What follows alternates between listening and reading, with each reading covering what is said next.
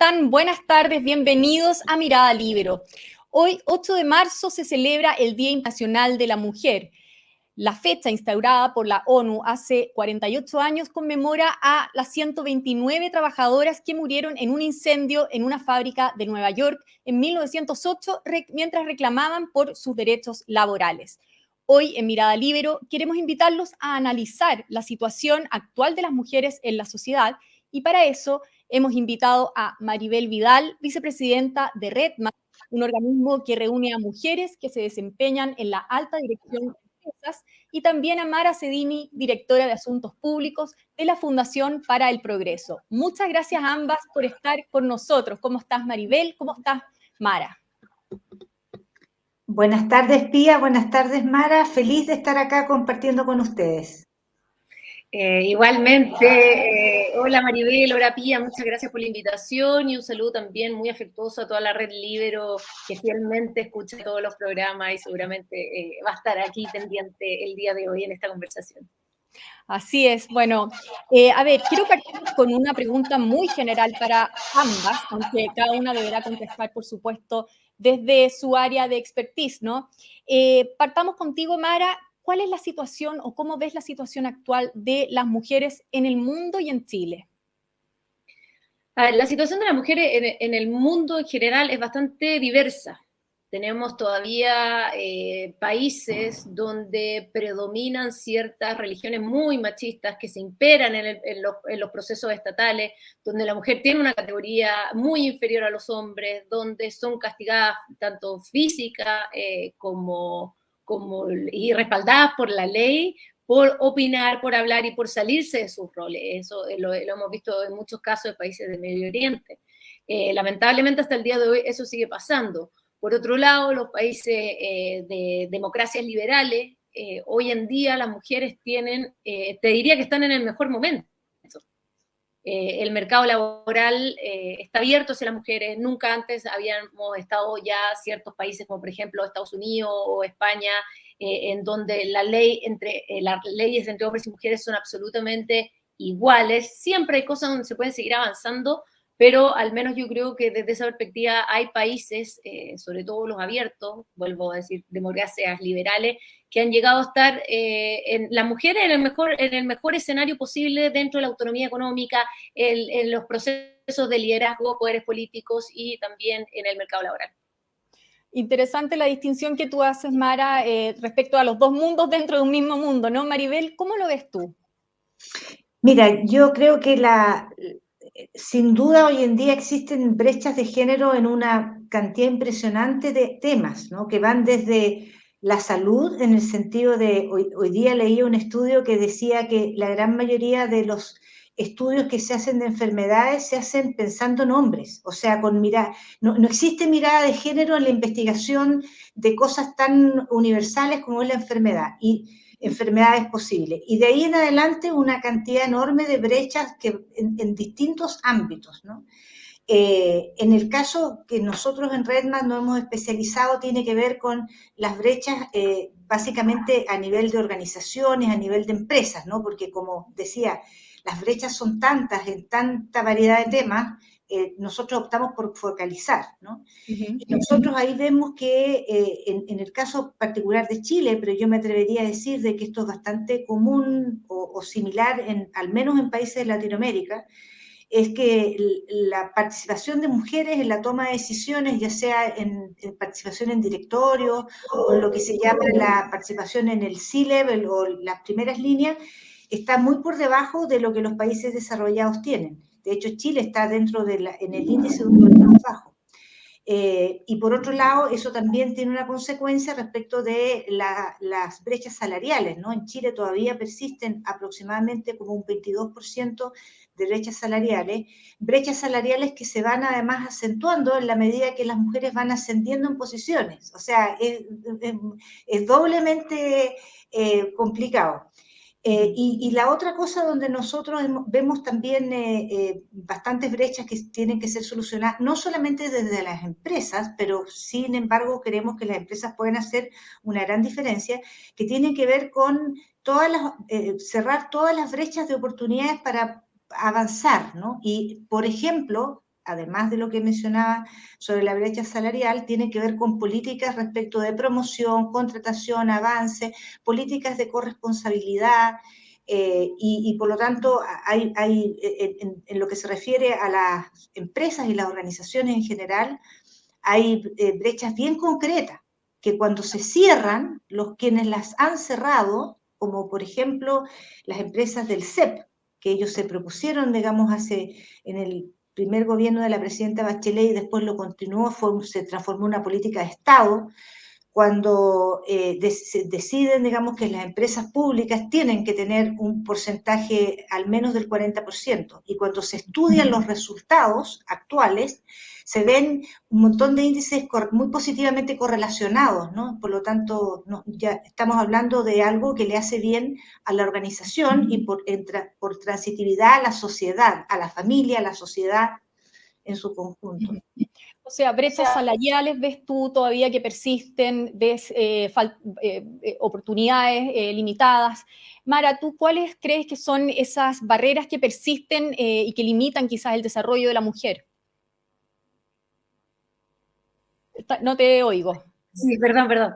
Em, yo creo que aquí hay varios puntos. Hay diversos estudios que también respaldan que el tema de la brecha salarial está un poquito mal evaluada sentido en, cuanto a los estudios, porque no se consideran un montón de factores que tienen que ver con las preferencias.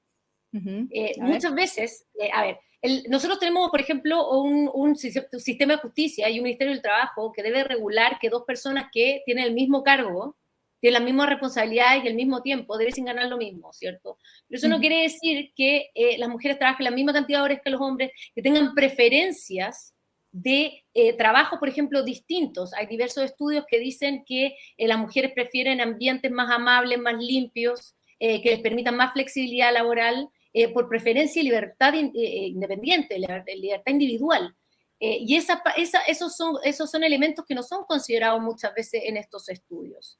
las preferencias también que tienen que ver con las carreras. Hoy día prácticamente el objetivo es como que los hombres y las mujeres estemos exactamente igual en todo, pero limitando nuestras preferencias personales. Estamos siempre, eh, por ejemplo, eh, dando eh, referencias con respecto a las mujeres en los doctorados de ciencia, en, la, ingeniería de construcción mecánica, y viendo que en general más hombres hay en esas carreras que mujeres. Pero nunca conversamos, por ejemplo, de la cantidad de mujeres que entran a las carreras, por ejemplo, de comunicaciones, como en el caso aquí periodismo, las carreras de las artes, que son fundamentales en el desarrollo de una sociedad.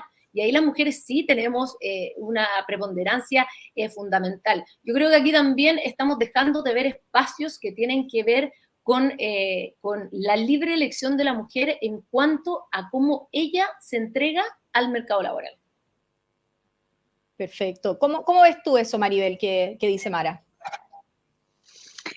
Bueno, los ejemplos que está dando Mara confirman lo que estábamos hablando al inicio, ¿no? De que el tema de las brechas eh, de género son muy complejas y que es muy difícil eh, tener como, como un manual de cortapalos que funcione para todos, ¿no? Porque obviamente además si a esto le agregamos otras variables como es la edad, por ejemplo, eh, claramente la realidad de las mujeres más jóvenes versus las mujeres mayores de 60. O sea, solamente ya si le agregamos el, factor eh, de edad, para qué decir el socioeconómico, eh, se hace aún más complejo el tema. Entonces, yo creo que acá, si, me permiten, como que la pregunta, eh, o sea, como que la invitación es, es, volver a la pregunta original, vale decir, ¿por qué desde distintos puntos de vista se insiste en la necesidad de generar espacios amables, bien pensados, eh, con mirada de género que permita la sana complementariedad entre, entre géneros, ¿no?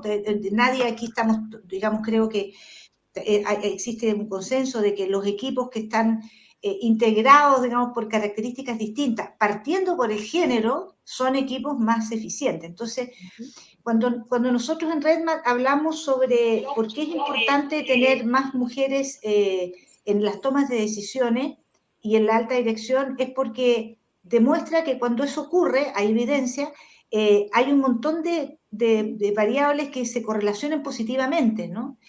una de el que a mí me parece más interesante, que tiene que ver con cómo aumenta eh, la creatividad, la innovación, cómo se retiene talento y cómo se piensan en conjunto medidas que sean acordes a las necesidades de la industria. Entonces, todo eso en su conjunto va mucho más allá de un, del legítimo derecho de género, en este caso de las mujeres, sino que es, eh, es un tema que tiene que ver con la sostenibilidad de las empresas, en primera instancia, que tiene una consecuencia positiva en, las familias y a la larga en la sociedad en su conjunto, ¿no? Porque se, se, crean condiciones que son favorables no solamente para las mujeres, sino que también para los hombres, ¿no? Entonces, a mí me parece interesante siempre eh, recordar el para qué estamos conversando de esto, ¿no? Que es algo que, que tiene que ver con un beneficio de bienestar en general, ¿no? Eh, en donde, en el caso particular de RedMac, nosotros hacemos nuestra intervención en los espacios que habitamos, que son las organizaciones, pero lo mismo puede ocurrir en otros espacios, ¿no? Ahora, hoy, eh, que bueno, decíamos, se celebra obviamente el 8 de marzo, se hicieron algunos anuncios desde el gobierno, eh, a ver, entre ellos universalizar el acceso a las salas cuna, es decir, que no dependa del tamaño de la empresa el que haya posibilidad de acceder a ellas, eh, también eh, disminuir el costo de los anticonceptivos. ¿Les parece que ese tipo de eh, medidas van en la dirección correcta, Mara? Yo siempre creo que gran parte de poder generar desarrollo en las mujeres tiene que ver con la posibilidad de tener independencia económica. Desde esa perspectiva es fundamental y para eso la mujer tiene que tener la posibilidad de salir a trabajar. Eh, con eso es importante que nos hagamos responsables como sociedad de lo que pasa con nuestros niños. Y para mí eh, la posibilidad de la sala cuna es algo que como sociedad debiésemos eh, plantear como un acceso universal para todos. Ahora, em, desde esa perspectiva tenemos que ver también los cómo. O aquí se puede hablar súper fácil de algunas cosas que suenan maravillosas, el problema es el cómo se implementan ¿Y cuáles son las consecuencias que tiene? El acceso universal a la sala cuna, ¿a quién le recae el costo? A, una, a la empresa que tiene menos de 20 trabajadores, que puede ser una pyme muy chiquitita, eh, o va a recaer en responsabilidad estatal. Entonces, también es el cómo vamos implementando estas distintas medidas. El tema de los, los, anticonceptivos, yo creo que si no aprendimos con el gas que no existe el precio justo, no hemos aprendido nada todavía. No existe el precio justo que no sea el precio de mercado. El precio de mercado es el precio justo. Lo otro es un subsidio. Entonces tenemos que hablar bien en términos de la terminología que usamos. ¿Y qué significa que hay un subsidio? Que a través de los impuestos nosotros estamos pagando esa política pública. Nosotros podemos eh, hacer un estudio de quiénes van a ser las beneficiarias ¿Cuáles, cuáles, ¿Cuáles son los elementos sociales que buscamos eh, con esto? En general yo creo que el tema de la concepción y la posibilidad que la mujer eh, controle su reproducción también es uno de los grandes avances de la civilización para que la mujer pueda independizarse. Tenemos que ver de dónde sale esa, esa, esa plata. Acabamos de ver que ha sido el, ministro Marcel decía que esto era a través también de la reforma, de la reforma tributaria. Eh, pero eh, también tenemos que eh, ser súper responsables cuando generamos políticas públicas de gasto, es de dónde está saliendo, esto va a incrementar, esto va a incrementarse desde qué perspectiva y qué es lo que vamos a reemplazar con esto. Claro. ¿Cuántas son las beneficiarias? ¿De qué sectores socioeconómicos también? Claro. Maribel, yo te quería preguntar a propósito justamente de lo que decía Mara, porque, y agregarle un poco esta reflexión, que eh, estos anuncios vienen de parte de un gobierno que se ha declarado, autodeclarado feminista. Eh, ¿Qué ha significado eh, para Chile el que tengamos un gobierno feminista?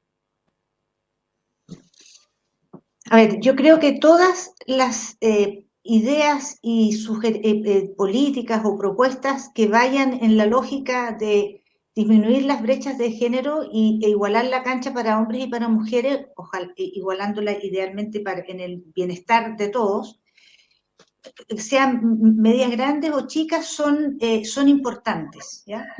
Eh, yo, a, mí los, los apellidos de feminista, no feminista, me parecen como un poquito innecesarios, porque yo creo que aquí lo que, nos, lo que nosotros nos tiene que preocupar es el bienestar de todas las personas, ¿ya? De, hombres y mujeres de todas las edades, de, todas las condiciones. Ese debiese ser el sueño de cualquier chileno, ¿no?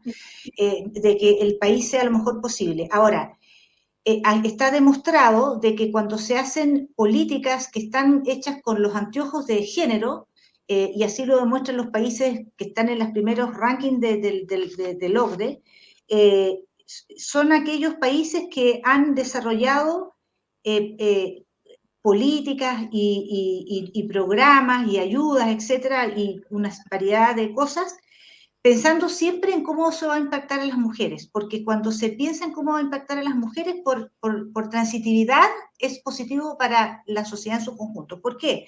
porque la mujer es principalmente la que se dedica a criar la familia, eh, es la que normalmente sacrifica su trabajo y por lo tanto su independencia y por lo tanto está más proclive a, sufrir violencia.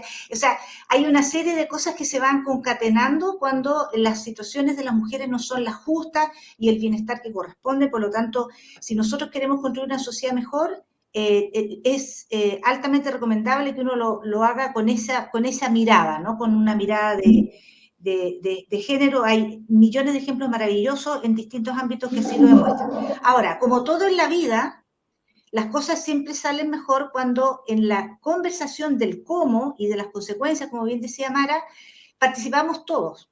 Eh, porque aquí al final eh, eh, esto, que el éxito resulte no es la idea que tuvo más o mejor o peor alguien o un gobierno X o una denominación como queramos ponerle, digamos, a, una idea, sino que el, desafío está en el cómo, en cómo lo hacemos. Y el cómo tiene mucho que ver con mirar todos los ángulos de las posibilidades de que se dé eso y sea sostenible en el tiempo y no sea solamente una buena idea.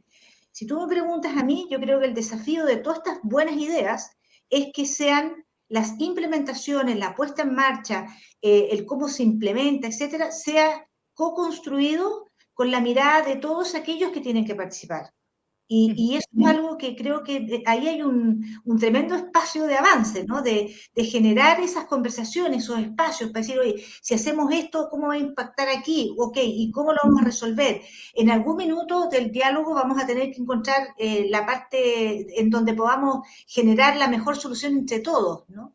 Eh, y de nuevo, la, la experiencia comparada demuestra que cuando ocurre de esa manera, donde hay una participación de todos los involucrados, eh, se tiende a llegar a mejores soluciones, porque es lógico, más pensamientos diversos, las probabilidades de llegar a una buena solución son más altas. Por último, y para cerrar muy brevemente, preguntarles a ambas, ¿cuál es la principal, bueno, lo, hemos, lo han eh, quizás eh, trascendido en esta conversación, pero si ustedes tuvieran que elegir una, ¿dónde, en qué pondrían el énfasis de donde se tiene que abocar la autoridad? Mara. Eh, yo creo que desde la perspectiva de la autoridad, soltar. Yo soy una fiel creyente que a medida que el Estado se mete más en este tipo de cosas, hace más dependiente a las personas de sus recursos.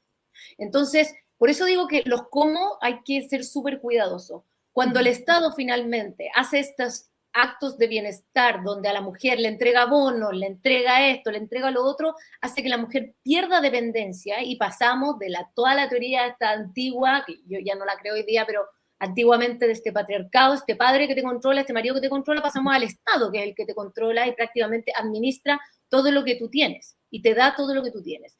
Yo creo que el Estado hoy día y la urgencia primera es la seguridad un Chile seguro, un Chile donde la gente pueda salir a trabajar, donde las mujeres puedan caminar tranquilas por las calles, donde puedan montar sus negocios, donde no tengan miedo a que aparezca alguien y les ponga una pistola en la cabeza cada vez que se bajan del auto, es un país donde la mujer puede tener todos los incentivos para poder salir adelante. Un país donde se puede desarrollar tanto económica como familiar como personalmente y en la educación también.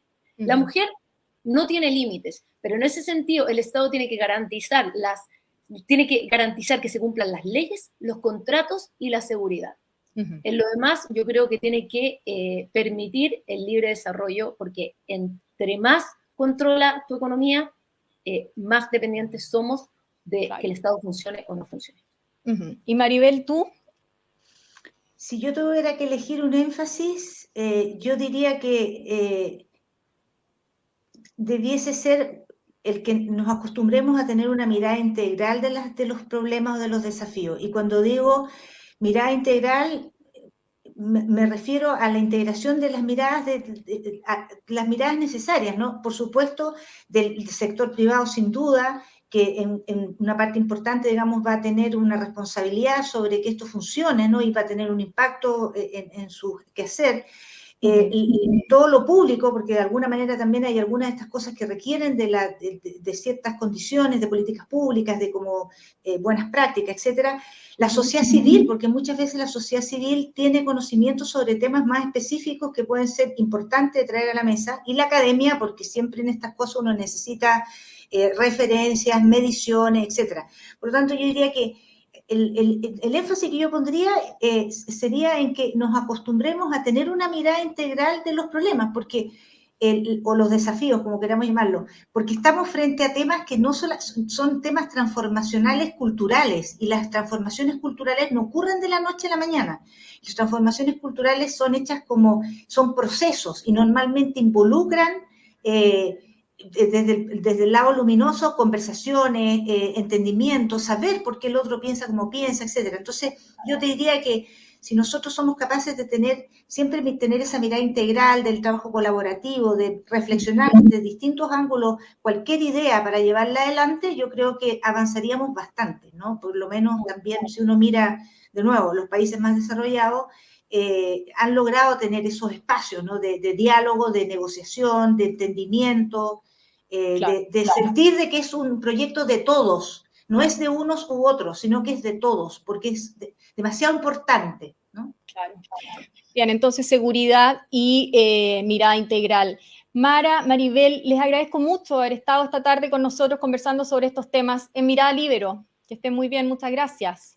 Muchas gracias, Pía, por la invitación. Gracias al Libero también. Y Maribel, un gustazo haber compartido contigo. Muchas gracias y ojalá nos veamos luego.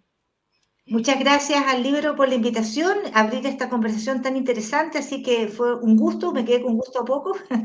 así que hasta la próxima, Mara, hasta la próxima, Pía. De todas maneras, muchas gracias. Yo me despido también, por supuesto, agradeciendo a la Red Libero que hace posible este programa. Nos volvemos a encontrar en cualquier minuto con más Mirada Libero. El Libero, la realidad como no la habías visto. Haz que estos contenidos lleguen más lejos haciéndote miembro de la red Libero.